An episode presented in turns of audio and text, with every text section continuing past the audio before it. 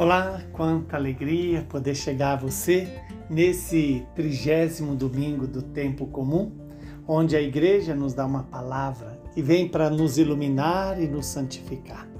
É Lucas 18, de 9 a 14.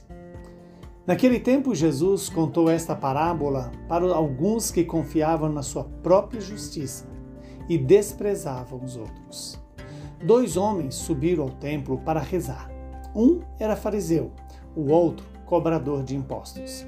O fariseu de pé rezava assim em seu íntimo: Ó oh Deus, eu te agradeço porque não sou como os outros homens, ladrões, desonestos, adúlteros, nem como este cobrador de impostos. Eu jejuo duas vezes por semana e dou o dízimo de toda a minha renda. O cobrador de impostos, porém, ficou à distância e nem se atrevia a levantar os olhos para o céu, mas batia no peito, dizendo: Meu Deus, tem piedade de mim, que eu sou um pecador. Eu vos digo: este último voltou para casa justificado, o outro não. Pois quem se eleva será humilhado, e quem se humilha será exaltado. Palavra da salvação. Glória a vós, Senhor. Louvado seja Deus por esta palavra, que vem nos iluminar, nos dá a direção da vida eterna. A nós que somos convidados a estar sempre em oração ao Senhor, que vem para nos iluminar, para nos converter, para redimir o nosso coração. Quando Jesus conta aquela parábola, é, ele dirige essa palavra às pessoas que confiavam na sua própria justiça e desprezavam os outros. Veja que esta palavra é muito atual para mim e para você. Quantas vezes nós temos a tendência de nos achar justos e achar que os outros são injustos, nos considerar melhores do que os outros? Por exemplo, na atitude do julgar. Quando eu julgo alguém, na verdade eu estou me colocando em situação de superioridade àquela pessoa. Hoje, o Senhor me convida, a mim e a você, a quê? A ter essa clareza de que nós não somos melhores do que ninguém, de que não somos superiores a ninguém.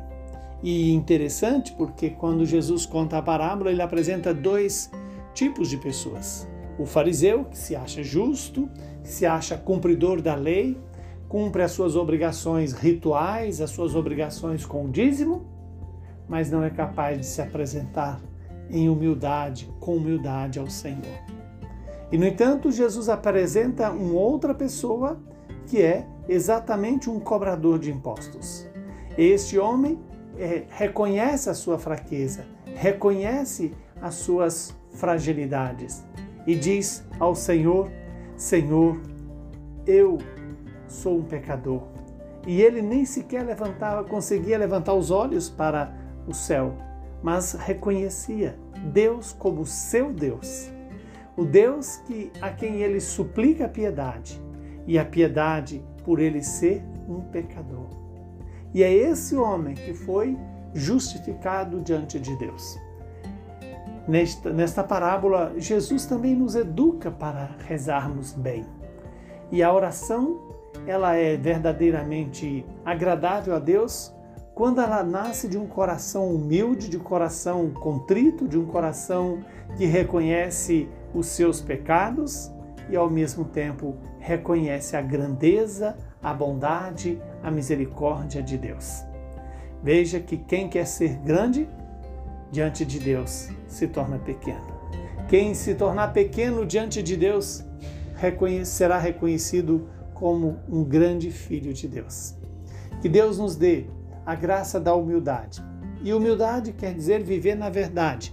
E viver na verdade significa reconhecer a nossa fragilidade, a nossa precariedade, a nossa dimensão terrena fraca.